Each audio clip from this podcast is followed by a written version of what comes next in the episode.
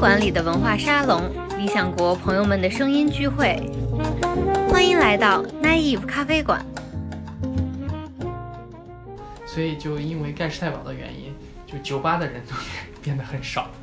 这种告密体系就导致了这种高压政治，然后人们就受不了，受不了，人们就怎么样排解呢？讲就讲政治笑话，电影整个往娱乐化方向去走。它到了纳粹德国时期，就是娱乐性娱乐性质的电影占到了所有电影的将近的百分之五十。就是纳粹的宣传部长葛培尔，其实他有一个很有名的话，他说政治宣传第一条铁律就是不要变得无聊。他其实纳粹的审美上是非常。偏向古典主义的很多人就不只是希特勒个人的好恶，然后当时社会上很多人其实都会认为这种现代艺术其实是消解了德国那种呃一直以来的那种民族传统。他说，在所有现代政权中，第三帝国是最明确的以艺术和大众文化定义自己的政权的。他的灵魂改造运动其实遭到了天主教牧师的非常强力的抵抗。他们认为，就是你只要受洗之后，按照宗教上的定义，犹太人是信仰问题。Studying the past means studying people who are very different from us, separated from us by time and culture. So it enlarges our sense of what it means to be human. 大家好，这里是南艺咖啡馆，我是浩瀚。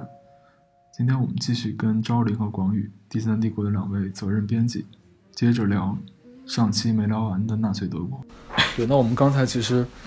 呃，主要讲了一下，在第三帝国的到来，就是这一套书的第一本中，关于纳粹的酝酿阶段和他可以说夺权阶段的政治势力的博弈，还有一些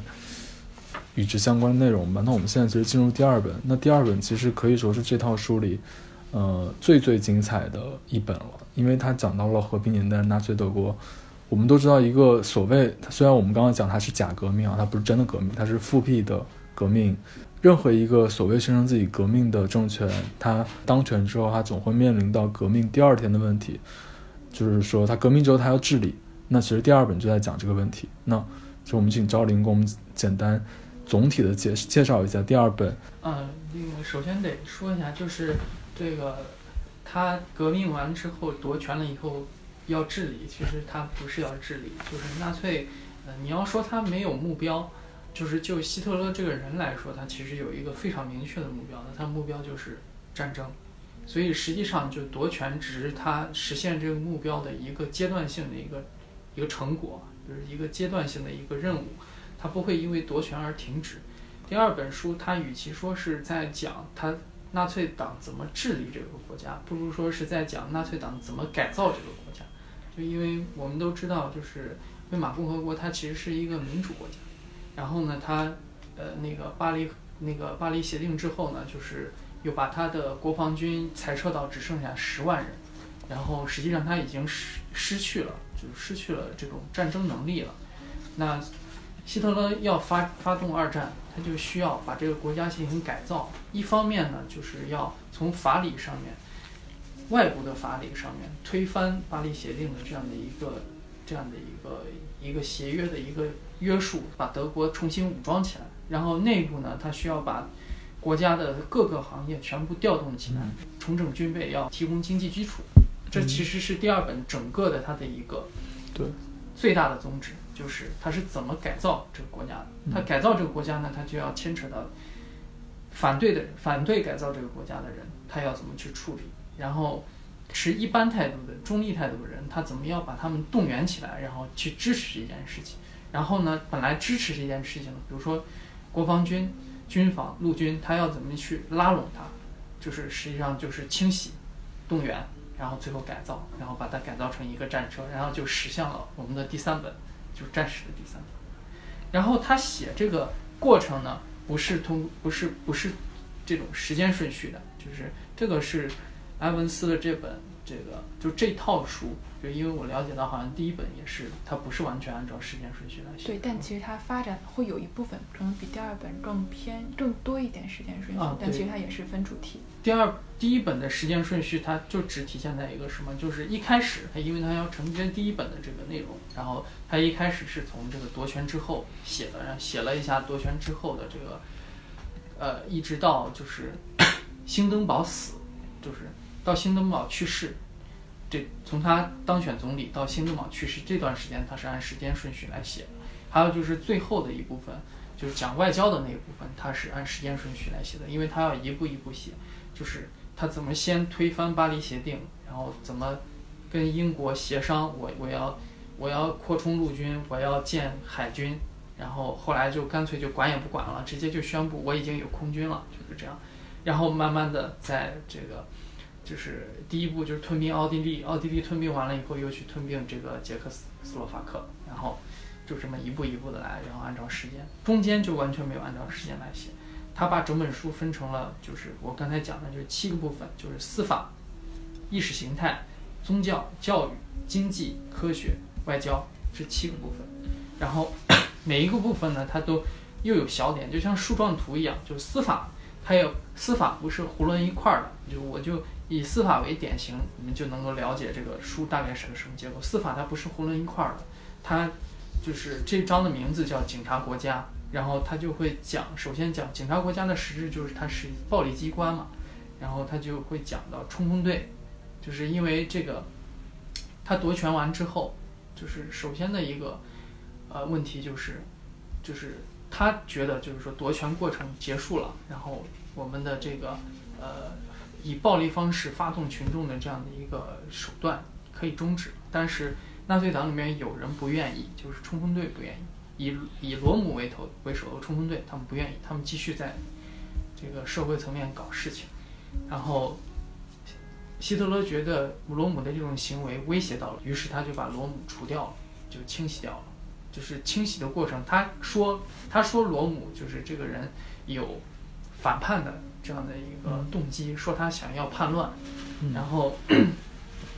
然后就是过程其实非常简单，就是他在一天早上开着车直接就进了罗姆的那个所在的宾馆，然后，然后从把睡梦中的罗姆直接从床上救下来，然后就把他关起来了。而且这里还有个小插曲，就是罗姆好像当时在跟一个什么十八岁的金发少美男子。这应该是别的书里面。希特勒在这之前其实不反同性恋的，就是至少他没有明面上反。是。就这个事情促使他把同性恋变成罗姆的一项罪名，相信他清洗一个他，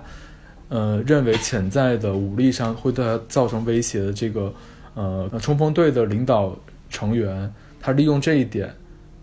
结果到后面其实变成了他迫害同性恋的一个先例。之前他其实知道罗姆的这个同性恋问题，但他觉得不在意。我印象中，你可能继承其他书。我印象中他是没有确定这件，埃文斯没有确定这件事情。而且这个第三帝国，他欧埃文斯后面会讲到第三帝国整个包括希特勒整个他对于这个同性恋的观点，不是说完全反对，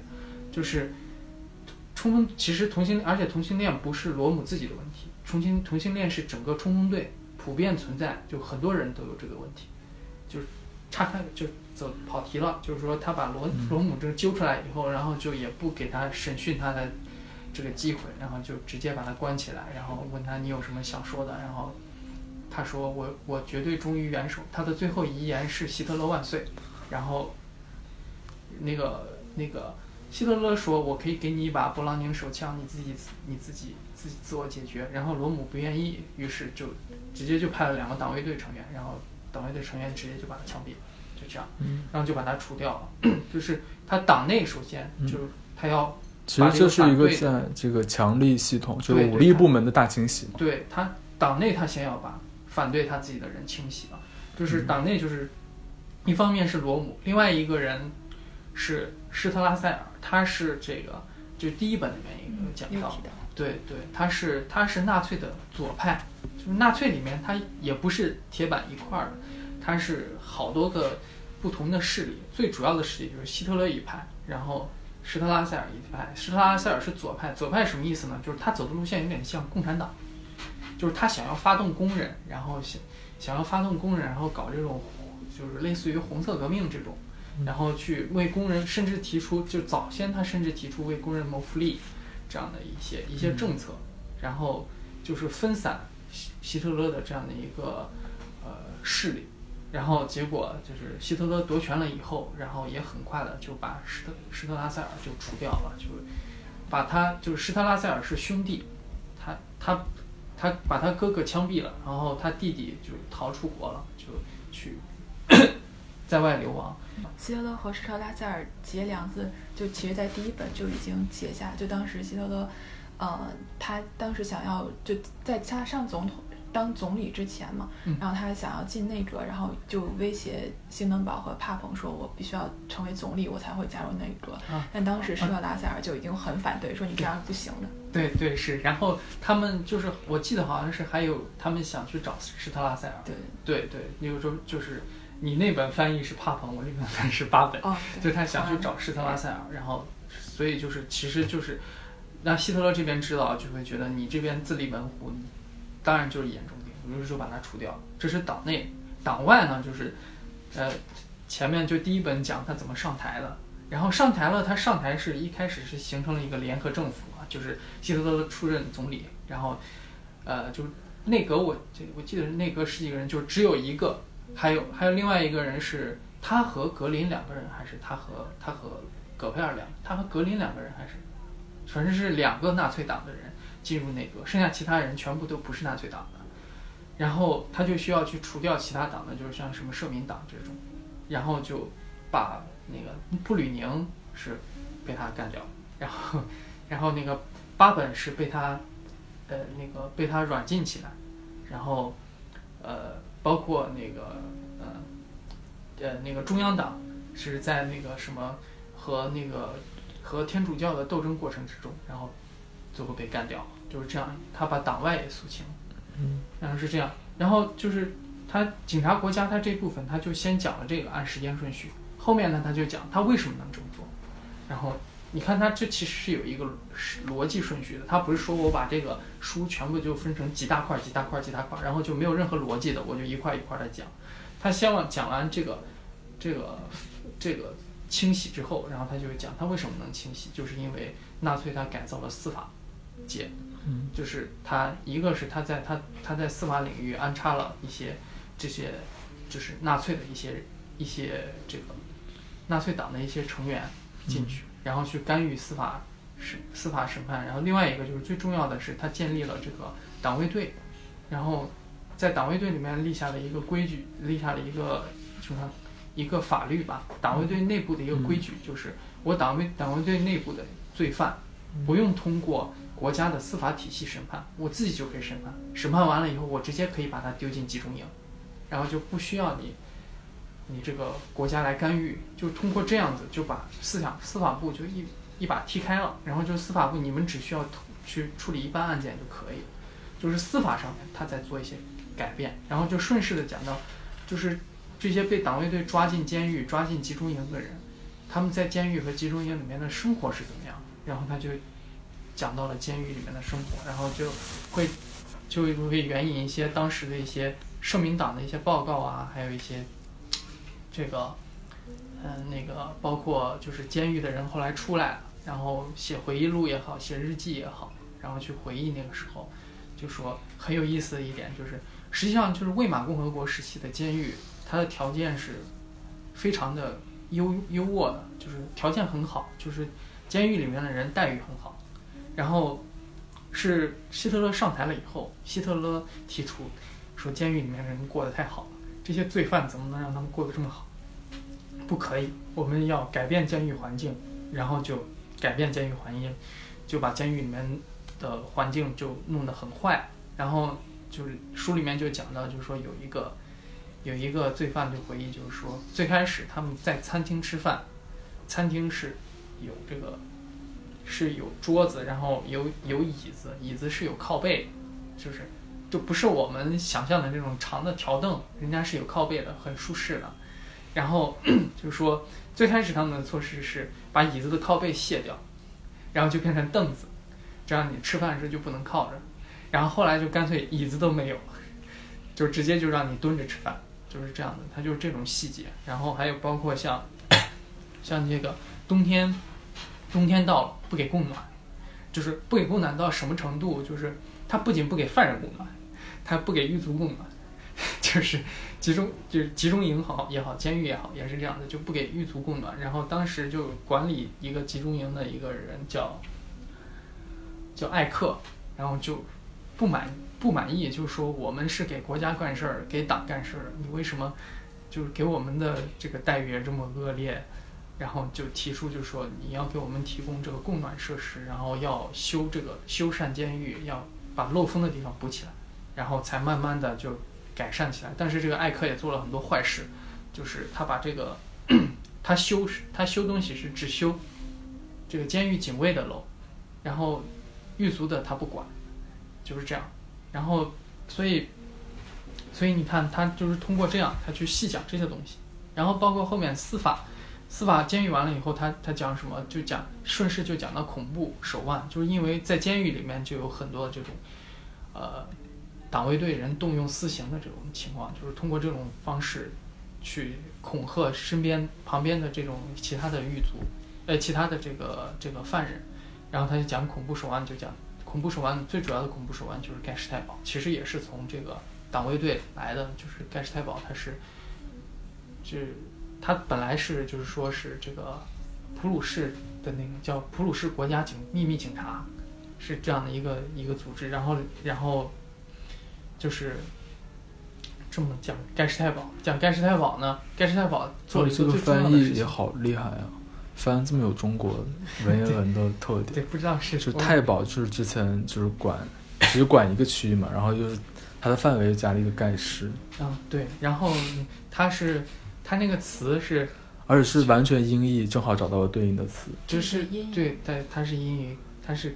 呃，好像是 Gustable。对对对。然后，然后完全音译过来的。然后就盖世太保，他就盖世太保的一个最重要的一个职能就是监视，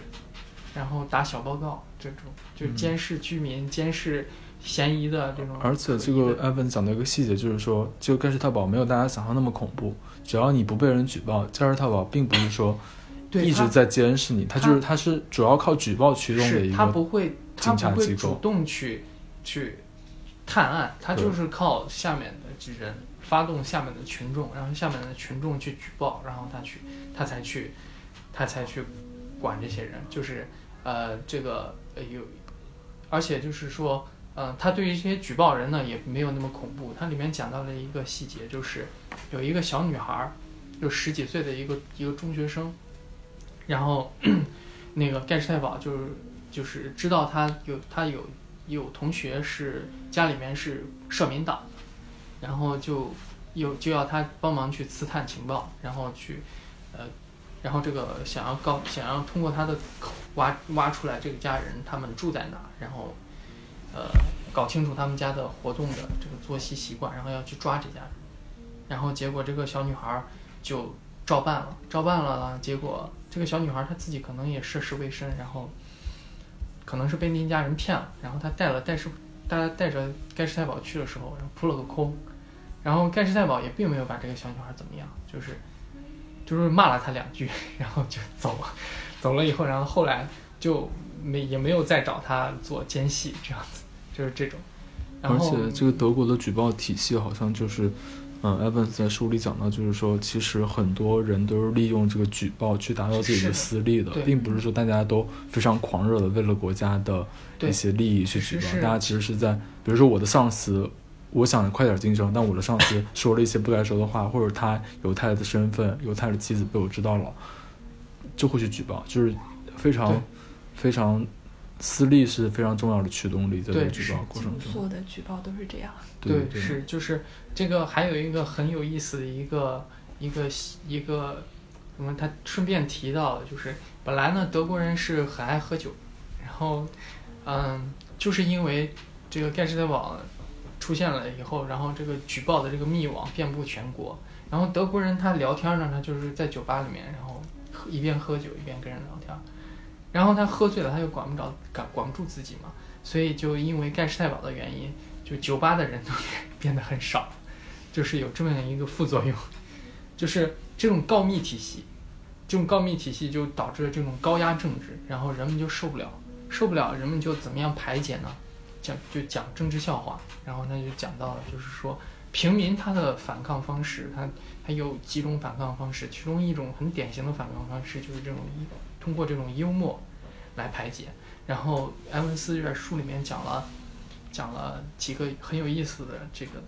政治笑话就讽刺纳粹的，然后就其中有一个政治笑话就是这么讲的，就是一个德国人和一个瑞士人两个人走在这个瑞士的大街上，然后呃不是德国人是纳粹党员，然后纳然后纳粹党员看到前面有一栋很高的建筑，然后就问这个瑞士人说那个建筑是什么建筑，然后这个瑞士人就说说那是我们的海军部，然后我们都知道瑞士是一个内陆国家，嗯。然后他就说你们你们瑞士是个内陆国家，船就那么几艘，要海军部干嘛？然后这个瑞士人就这个就反呛这个纳粹党党员一句，就是说那你们德国要司法部干什么？哦，原来这个 对，这是郭德纲相声里的蒙古国的梗在欧洲是用瑞士替代的。就是他可能就是说这个像这个笑话最开始是这么讲的，然后他通过几个不同的变种，然后传到我们这边来，这么一加一改装就变成这个样子。嗯然后还有一个笑话就是，嗯，就是跟那个纳粹的搞的一个冬季援助项目有关的，就是就是在纳粹的，就是到了他统治的中期的时候，因为他要搞这个重整军备，然后他要从民间，就是就其实就是吸取民脂民膏，就变相的从那个百姓的这个手里面挖钱，就掏钱，就美其名曰冬季援助，我们这些钱就收集起来以后，募捐起来以后是要给穷人的，给工给底层工人的，但实际上都拿去搞军备了啊。然后他他这个过程之中也出现了很多腐败，就是就是就是因为募捐这个这个这个这种公益的这种机构嘛，就是如果你没有监督的话，很容易出现腐败。就然后就有一个笑话是这么讲的，就是两个纳粹党员走在 还是还是两个纳粹党员走在路上，然后然后那个其中一个纳粹党员看到地上有一一枚硬币，然后就把它捡了起来，然后跟他说我要把这枚硬币捐给冬季援助，然后旁边的纳粹党员就说你干嘛要绕这么大的弯子？嗯就意思就是就是说其实这个钱最终还是进入纳粹党自己的口袋的。嗯所以你干脆还是直接拿回家好。就是他也有这么多这些笑话，然后他通通过这种笑话来排解。嗯就是你看他这么一个这章的这样一个逻辑线条，他从从按时间顺序开始，先讲清洗，清洗完了以后顺势讲到他为什么能够清洗，就是因为他改造了司法体系，然后改造司法体系，把这些人都丢进了监狱，监狱也是司法体系的一部分，然后他也改造了，然后他通过监狱，然后实现一种恐怖的效应。但是监狱不是唯一的恐怖效应，集中营也不是唯一的恐怖效应。嗯当时的德很多德国人其实是不知道集中集中营的存在的，只有少部分集中德国人知道，知道的德国人也只是知道哦去了那里就就完蛋了，但是他不知道里面是什么情况，因为而且这个进去了以后是出不来的。而且这个集中营其实，呃，我们想到集中营就想到犹太大屠杀，但是其实这个集中营最早其实只是呃政治意见分子，就是共产党员他加上一些反政府的对人他他不他成分改造就营、思想改造营，不光是这些，就是它成分其实很多。到后面变成了就是种族进化的一个重要的场所就是，再到后面才是纳粹对他为主。他他他造了一个生造了一个词儿很有意思，就我们书里面就翻译翻译成翻译成叫什么？翻译成异常人士，就是只要他觉得不正常了，他就把你丢进去，但是他没有标准，就是说什么叫不正常，他就是我只要觉得你不正常，我就把你丢进集中营，就这样。然后就是集中营是一种恐怖手段，然后但集中营不是唯一的恐怖手段，它还有一个什么恐怖手段呢？就是我们都知道的盖世太保。盖世太保是干什么的呢？盖世太保主要就是搞这种情报工作的，然后他收集情报的主要的一个线索就是告密，然后告密造成了这样的一个高压，然后人们应对高压的方式就是嗯政治笑话，就是这样。它这个线条其实是非常清晰的。嗯，刚刚刚才赵林跟我们讲了第二本书第一章的内容，以及它里面这个自洽的这个体系，就是它这一章里各节之间其实是有连贯性的嘛。其实纳粹当权之后，一个是他首先要在政治上保证自己的安全，他进行了军队和这个暴力系统的大清洗，像刚刚赵林刚刚介绍的很详细。呃，另外他其实文化上、宗教上、这个经济上和整个完成社会整合，他做了很多工作，就经济、文化、政治上，他都做了很多工作。他其实是有一些不自信，他不太相信所有人都非常支持他，都非常狂热的支持他，因为他知道共产党员和社会民主党的那些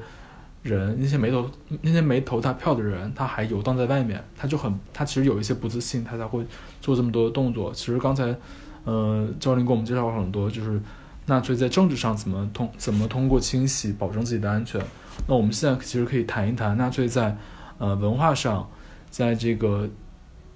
呃宗教上和这个经济上。怎么样去用我们用一个我们比较熟悉的词，就是怎么样去统一战线？就是也只能去讲几个典型，就是它实际上它整本书它就在讲，就是说纳粹怎么去整合这样整个的一个社会，把它一体化，把它统一起来。然后就是说，呃，那个我觉得就是说比较典型的一个就是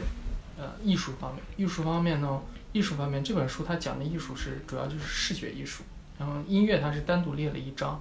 就视觉艺术，它就包括电影啊，然后雕塑啊、美术啊这些东西，就是它就是搞什么东西，它就是纳粹就建立这种各种协会，就像电影，它搞一个电影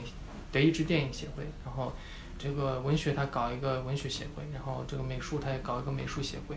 然后呢，就是你所有的这个，你像电影就是。以电影电影为例，就是你所有的这个出品出品的公司，电影出品公司全部都得要加入我们这个协会。如果不加入我们这个协会的话，你就不能出品电影。然后我就通过你这个协会，然后来掌控你的电影公司，把控你的内容。然后它把控内容就是什么？电影整个往娱乐化方向去走。他到了纳粹德国时期，就是娱乐性娱乐性质的电影占到了所有电影的将近的百分之五十。对，而且葛培尔就是纳粹的宣传部长葛培尔，其实他有一个很有名的话，他说政治宣传第一条铁律就是不要变得无聊。对，他，但是他发现政治宣传好像变不要变得无聊这件事情很难实现，他最后的策略好像他就转向说大家就其实娱娱乐至死就好了，但是娱乐多一点。政治宣传，他反而你就不关心了。他其实也很无奈，因为他一直都想要，就是说政，他他说宣传不要变得无聊，就是说，就是他们搞了很多那种政治电影，就是塑造一个塑造一个非常光明正面的纳粹党员形象，或者说冲锋队员形象，然后给他拍一部电影，然后最后他为了纳粹的事业英勇献身了，就是这样。然后听着好像很。很很很讨上司喜欢的这种，但是实际上葛培尔会批评他。葛培尔说：“你这种电影根本不会有非纳粹党员去看的，就是只会本来对于纳粹事业很忠心的人才会去看，就是对于纳粹无感的人是不会去看的。就说你这个电影就很无聊，它是这方面。对对。然后在这个文化领域，嗯，还有一个比较有意思的部分是艺术方面的，因为。嗯，我们刚才也讲了，这部纳粹，呃，纳粹德国被叫做第三帝国，它其实上承接了一种，呃，恢复第一帝国。那第一帝国其实它，帝国这个词儿，其实在西方的语境里追溯到最根源，其实就是罗马帝国嘛。它其实纳粹在审美上是非常偏向古典主义的，它而且德国也是，呃，古典主义在之前文艺复兴时期肯定也是重镇，所以纳粹对现代主义绘画、现代主义的建筑、现代主义的雕塑都非常的讨厌。然后他就办了一个，纳粹在葛培尔领导下办了一个堕落艺术展，就把我们现在，呃所熟悉的那些现代主义的那些画、抽象主义的那些画，包括毕加索，包括我们很熟悉的一些有非常知名的大师的画去展览，把这个批判成是堕落艺术，把他们说成是呃这个布尔什维克的艺术，说成犹太人的艺术，就把它硬性的跟种族扯上关系，但实际上可能没有关系。那这里面有没有什么值得分享的？就是它主要其实一个是什么？一个是这种，呃，打击，就是给艺术定性，就说我什么样的艺术才是好的艺术，什么样的艺术才是坏的艺术。这个你刚刚也讲了，就是他就是认为那种能够宣传男子阳刚、战斗精神，就是罗马那种嘛，对，古罗马那种价值，人的美、人体的那种强健。然后，然后其他的就是。因为我们都知道，这个现代艺术，它像这个毕加索，他展现的艺术呢，都是他是通过一定的手法，然后去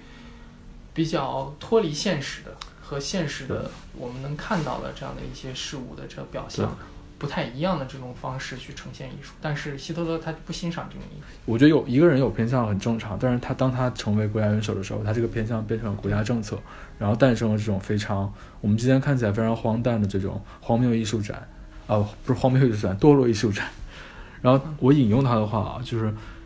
他就是你，大家可以感受到，其实希特勒希特勒对现代主义的态度到底是什么？他说，人这个物种在外貌和性情上，从没有像今天这样接近古代。体育和竞技，还有战斗性游戏，锤炼着年轻的身体，他们展现开始展现一千年从未有过的，也从未梦想能有的强健作风。那谈论艺术的先生们，这才是新时代的人。你们搞的都是什么些什么东西？他的意思是指那些多罗艺术展那些现代主义的艺术。他说：“都是发育不全的瘸子和白痴，只会让人厌恶的女人，更像动物而不像人的男人，还有那些宛若受到上帝诅咒一般的孩子。”我相信，在今天，在一些现代艺术的展上，也不乏你大也可以听到一些人可能对这个东西可能会发表发表一些个人的看法，但当它成为一个呃文化政策，就变得非常可怕了。它实际上在完全泯灭这种现代艺术的任何的价值嘛？对，是，就是它一个是就是说。通过希特勒的这种个人好恶，然后去给艺术定性；另外一个就是他就迫害艺术家，然后就他自己喜欢的这种艺术的艺术家，然后他就我就那个什么，我就重用他，然后给他搞各种的这种所谓承包，就是如果是建筑师的话，就让他去建楼；如果是这个呃呃那个搞绘画的，然后就办展这种。然后但是呢，就是说。他不满意的这种艺术家呢，就迫害他们；然后一部分艺术家呢，就不让他们办展，然后要销毁他们的画。嗯，一部分艺术家就流亡了，然后另外一部分艺术家留在国内，然后就就被迫害致死，就这样。对，所以说这个 Evans 在这里面提出一个，呃，可能大家听起来会比较新颖的观点，就是他说，在所有现代政权中，第三帝国是最明确的以艺术和大众文化定义自己的政权的。就在各种演讲中，希特勒对艺术和文化的关注完全超过了二十世纪的独裁者。其实我们就可以像我们之前也讲的，就是《Evans》这本书其实就杂糅了刚才我们讲到的三种对纳粹研究的这个脉络嘛。其实这本书里很很主要的也关注到了这个后现代从文化、从艺术这个角度去切入纳粹政权。其实 Evans 在里面有非常详细的表述，就是纳粹如何的去进行。这个精神动员，去进行这个文化的改造，文化的统一战线，对他这个政权的定义有非常重要的、重要的作用。另外，可能还可以补充的，就其实呃，包括现代艺术，然后呃，爵士乐等等，其实，在魏玛。初期就一九二零年代的时候，其实也已经开始流行。然后那个时候，很多人就不只是希特勒个人的好恶，然后当时社会上很多人其实都会认为，这种现代艺术其实是消解了德国那种呃一直以来的那种民族传统，所以就对现代艺术的反对，可能其实在当时也是有一定的社会基础的。对，是。然后，但是就是说。他反对的人也有，但是支持他的也人也有，所以就刚才我们提到的那个堕落艺术展，就是，就是其实呃，希特勒本来办这个展是想要让大家看一看，呃，那个这些堕落艺术都是长什么样子，以后你们就不要喜欢它。但是实际上最后这就是他在办这个堕落艺术展的同时，还办了一个德意志大艺术展，然后两个展就是同差不多同期举行的。然后大艺术展就放的都是他他赞扬的古典主义的力量与美。结果最后这个堕落艺术展就火爆的不行，然后那个大的大的大艺术展就没有什么人去看，就是造成了这样的一个尴尬的局面。然后他本来就是说他这个堕落艺术展，他最开始计划是说我要经常办，让大家时时刻刻记住这个。而且我觉得这个东西它也后来就办了一届就。不敢再办。而且这个落座艺术展、堕落艺术展，在这本书里，其实，呃，埃文斯也讲，他其实也迎合了一种接，呃，一种对民众的情绪。因为在那个时候，在今天，可能现代艺术已经延展到中产阶级的审美之中，但在那个时候，你欣赏现代艺术，其实是需要非常多的你的理解和你的这个艺术的艺术史的积累，或者艺术理论的研习也好，那其实是非常上层、非常精英的东西。但其实很多当时的德国中产阶级，大家爱的都是古典主义的。你从这个堕落艺术展和大德意志大艺术展的这个参展人数，你就能看得出来，就是民众他更喜欢什么。就虽然一开始这些人是猎奇，但是实际上就到后来，就是他要闭展的时候，依然会有很多人去看。就是他们觉得，就是可能以后再也看不这个书里面就说，他们是觉得很多人就在这些画。面前，一些人在这些画面前就、嗯就流连看很久，他会觉得以后就看不到了。嗯然后再一个就是高官，纳粹的那些高官其实根本没有艺术成分的，没有艺术细胞的。他们之所以去收集名画，就是一个是为了卖钱，像格林就是，是一个非常贪婪然后凶残的人，因为他贪婪，然后就在迫害艺术家的行为过程之中，他们一方面销毁这些作品，一方面有一些非常值钱的，你比如说刚才提到毕加索，还有像保罗高更这种，这些这些艺术家人，他们作品他们也知道很值钱，然后他们把他们全部没收，从各个场馆里面没收来了以后去卖钱，就以以以其实以很低的市场价卖给卖到国外去，然后这个钱就进了像格林这样的贪官的腰包。嗯对他们收集的这种艺画艺术作品，其实最主要的是干这个用的，然后，然后再就是装点门面门面，在家里面挂一下。他为什么没有艺术，没什没有艺术欣赏力？这个书里面有讲了一个事情作为佐证，就是希特勒非常喜欢那个瓦格纳，对吧？这个我们都知道。然后他每一年都会去拜罗伊特，就是瓦格纳他在最早搞这个拜罗伊特的节嘛，然后后来每一年都搞，他每一年都会去，拉着一堆纳粹高官去听瓦格纳，但是那些高官没有任何人可以欣赏瓦格纳，然后他们都是到拜罗伊特的酒馆去喝得酩酊大醉，然后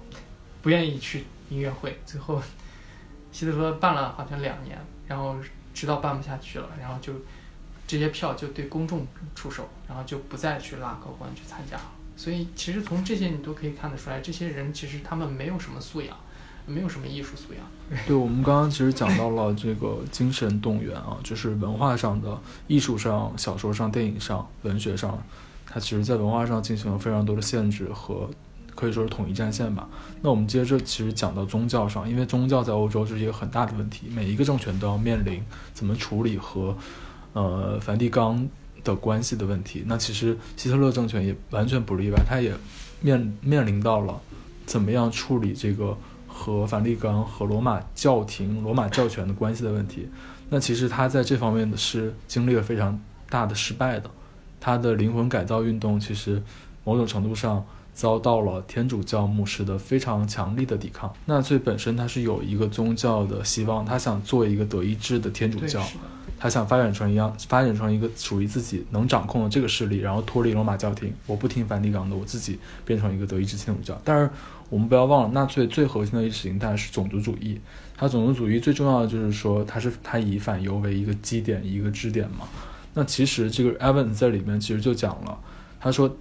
呃，在纳粹德国想推行自己这个德意志天主教的时候，他们遭遇了一个事情，就是说。在这个天主天主教天主教这个教会的牧师的原则上，他们是拒绝一切反犹主义的，因为他们认为，就是你只要受洗之后，按照宗教上的定义，犹太人是信仰问题，对，是你只要受洗之后，你就不再是犹太人了，你不再是犹太人，你皈依了基督，你归你变成基督教徒，我就可以接受你，因为上帝是仁爱的，上帝是非常非常 mercy 的，非常仁慈的。那这个东西跟纳粹的种族主义有调和的矛盾，相当于是。水火不容，就是纳粹说雅利安人就是最优秀的人种，犹太人是劣等的，最劣等的。那你这个天主教这个呃信任信教会的牧师说，我给你受洗了，你就变成雅利，你就变成呃基督教徒了，我就要对你一视同仁。那这个纳粹党是完全不可能接受的。然后纳粹党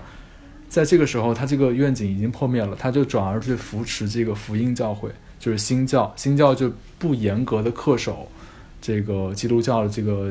这个教条了，他就觉得说，这个福音教会他也认同纳粹的这个反犹主义，所以说他在就纳粹自己的这个德意志基督教的这个愿景遭受了非常大的挫折，但这个挫折又是一个根本性的矛盾。就是这个宗教这个这个部分，就里面有一个，呃，他着重讲了一个人物，就是尼莫拉。尼莫拉这个人可能。提到名字，可能有一些人反应不上来，但是他有一段话是，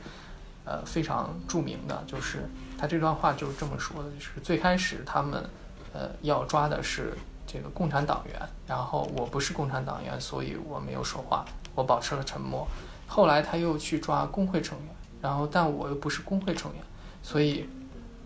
我没有说话，我也保持了沉默。然后再后来，他又要去刷社民党，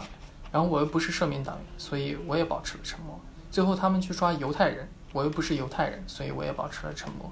然后到到最最最后，他们来抓我，然后这个时候已经没有人能够为我说话。这段话的背景其实就是尼莫拉自己本身是福音教派的一个牧师，然后，但是他这段话里面没有讲到天主教徒，就是尼莫拉他自始至终他其实都没有摆脱掉自己对于这个在教在教派观念上的这种比较可以说是狭隘吧，这种狭隘的这样的一个一个立场。对我们如果不看这个埃文斯的这本书，我们不了解第三帝国宗教时期的一些情况。我们可能就会被这段话中表现出的一种忏悔的情感所感动，但忽视了它的局限性。因为说这个话的这个牧师，他其实是呃福音教派的牧师，那他也参与了迫害天主教派。但在他这一段非常感人的话里，他始终没有提及的群体就是天主教徒。那最后，我们给大家放出一小段我去年夏天的时候在伦敦代表理想国对 Richard Evans 的一小段采访录音。那在这个录音中，Richard Evans 回答了他认为作为一个历史学家，历史学的任务是什么？我们今天为什么要了解纳粹德国？要回顾第三帝国的历史，以及对于年轻人而言，在这个后后真相时代，在这个信息爆炸的时代，历史究竟有什么作用？Historians, um, we have to understand the past in order to learn from it. not just uh, for the present, but more generally. Uh, studying the past means studying people who are very different from us, separated from us by time and culture. And it, so it enlarges our sense of what it means to be human. Uh, and that can be in the bad, bad aspects of humanity, because the Nazis in the end were human beings, or good ones. And if you look at some of the people who resisted the Nazis, for example, so um, we, it helps us understand the sheer complexity and difficulty of, of situations in which human beings find themselves. Um, I think it's important to look at history in all its aspects. Yes. So, not just political or diplomatic, but economic, social, and cultural as well. Yeah. I think we should never forget that history is about people, uh, about individual human beings. Of course, broader historical forces are very important to understand, but what makes history so fascinating mm. is the interaction between larger forces uh, and structures and developments and how the individuals and small groups of people experience them and contribute yeah. to them. Um, I don't think we should allow governments to tell us what we can or cannot do. Yeah. As historians, I think we should study anything and everything and whatever we want to freely. Yeah. And it's very worrying to me, it has been, that uh, in some countries you are not allowed to, for example, in um, Turkey, you're not allowed to say that the mass murder of uh, well over a million Armenians in 1915 yeah. was a genocide. Um, in France, you know,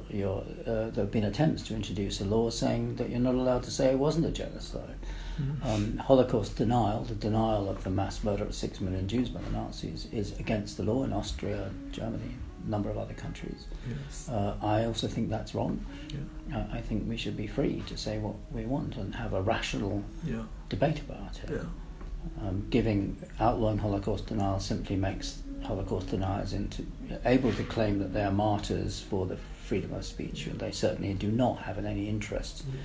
Uh, in the freedom of speech. If they were in power, they wouldn't allow people to study yes. the Holocaust. So I think we should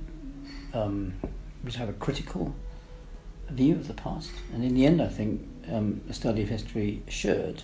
allow young people to become uh, independent minded citizens who take a critical attitude uh, towards, um,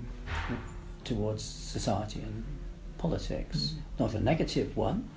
um, but one that's based on reality. And that's the final point I'd want to make, is we live in an, an era of so-called post-truth, mm. yes. fake news, yes. alternative facts, and so on, uh, of, of, people simply denying, ignoring, or distorting or suppressing uh, factual information. And it, history's most important contribution at the moment is to insist on rational debate, serious objective research, uh, and respect. Thank you very much.